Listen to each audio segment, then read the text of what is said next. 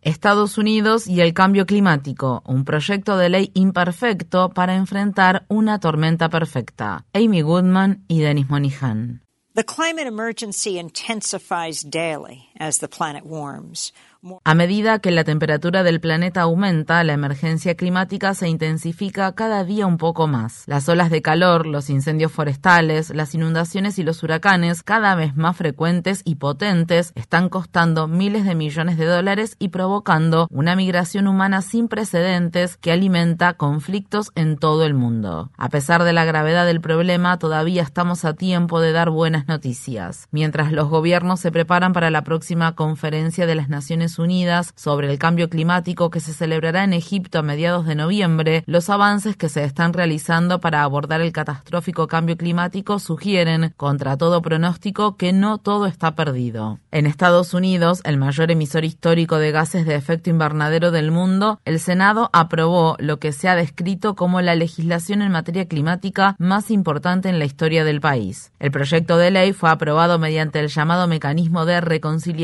que permite que una legislación sea aprobada con 50 votos en lugar de los 60 habituales. La votación concluyó con 51 votos a favor y 50 en contra, incluyendo el voto de desempate de la vicepresidenta de Estados Unidos, Kamala Harris. Una vez que la Cámara de Representantes haya aprobado el proyecto de ley y el presidente Biden lo haya promulgado, se asignarán unos 370 mil millones de dólares para financiar una amplia gama de programas destinados a reducir las emisiones de carbono de Estados Unidos en un 40% para el año 2030 con respecto a los niveles de 2005. Gran parte de ese dinero financiará las exenciones fiscales y los incentivos para comprar e instalar equipamiento de energías renovables como paneles solares y turbinas eólicas, así como también para invertir en el uso de energías limpias en la industria. Está previsto destinar hasta 60 mil millones de dólares a incentivos para llevar tecnologías eólicas, solares y otras tecnologías de energía renovable a comunidades pobres y marginadas que durante mucho tiempo han sido excluidas de los proyectos de inversión en energías verdes. Sin embargo, principalmente para obtener el apoyo del senador demócrata de Virginia Occidental, el conservador Joe Manchin, el proyecto de ley incluye también algunas concesiones significativas como grandes beneficios para la industria de los combustibles fósiles. Manchin ha hecho una fortuna personal valuada en millones de dólares gracias a su empresa familiar relacionada con la industria del carbón y es el mayor receptor de donaciones de la industria de los combustibles fósiles en el Congreso estadounidense. Una de las concesiones que obtuvo Manchin fue un acuerdo complementario para acelerar la emisión de permisos para proyectos de combustibles fósiles, incluido el controvertido gasoducto Mountain Valley. De construirse, dicho gasoducto transportará unos 57 millones de metros cúbicos de gas extraído mediante fracturación hidráulica a través de más de mil arroyos humedales de la región de los Apalaches, incluidas algunas zonas de Virginia Occidental. La abogada y activista indígena Tara Houska, fundadora del colectivo Guinea, expresó en una entrevista con Democracy Now!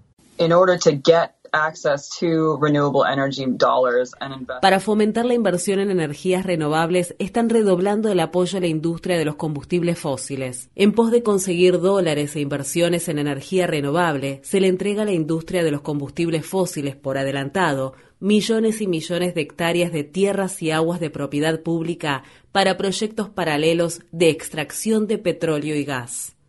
Eso constituye un retroceso para la ley ambiental y todo eso para conseguir que se invierta en energías renovables.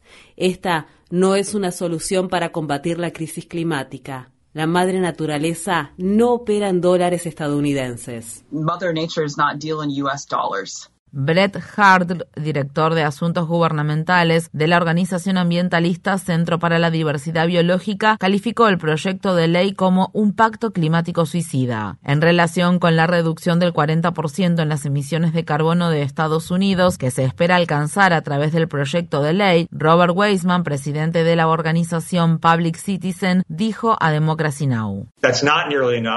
Um, no es para nada suficiente, pero es un paso significativo. Es significativo si se considera que peor hubiera sido no hacer nada, que desafortunadamente era la otra alternativa que teníamos a disposición.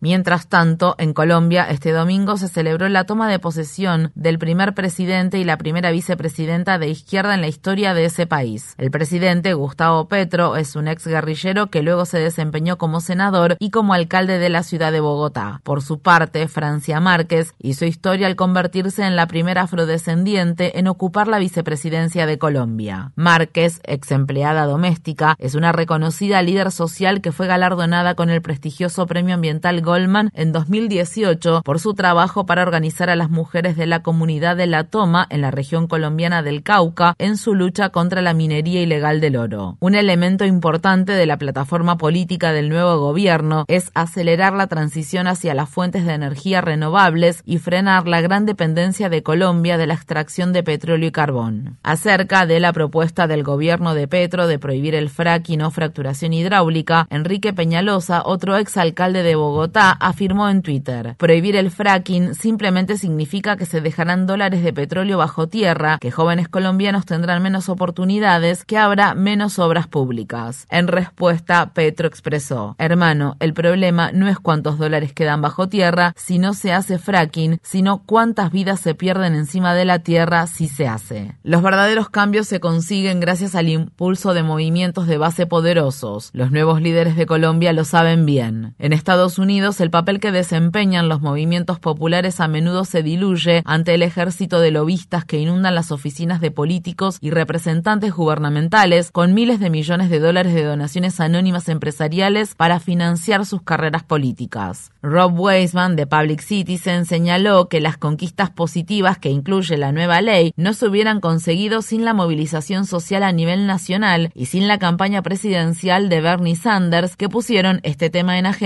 y lograron llevarlo al Congreso. Barshini Prakash, fundadora del movimiento Sunrise Movement, hizo un llamado a la acción. En un mensaje en su cuenta de Twitter publicó, Este no es el proyecto de ley que mi generación se merece, pero es el que podemos obtener. Tiene que ser aprobado para que tengamos la oportunidad de luchar por un mundo habitable y concluyó, los líderes juveniles les pedimos a los miembros del Congreso que aprueben este proyecto de ley y se pongan nuevamente a trabajar.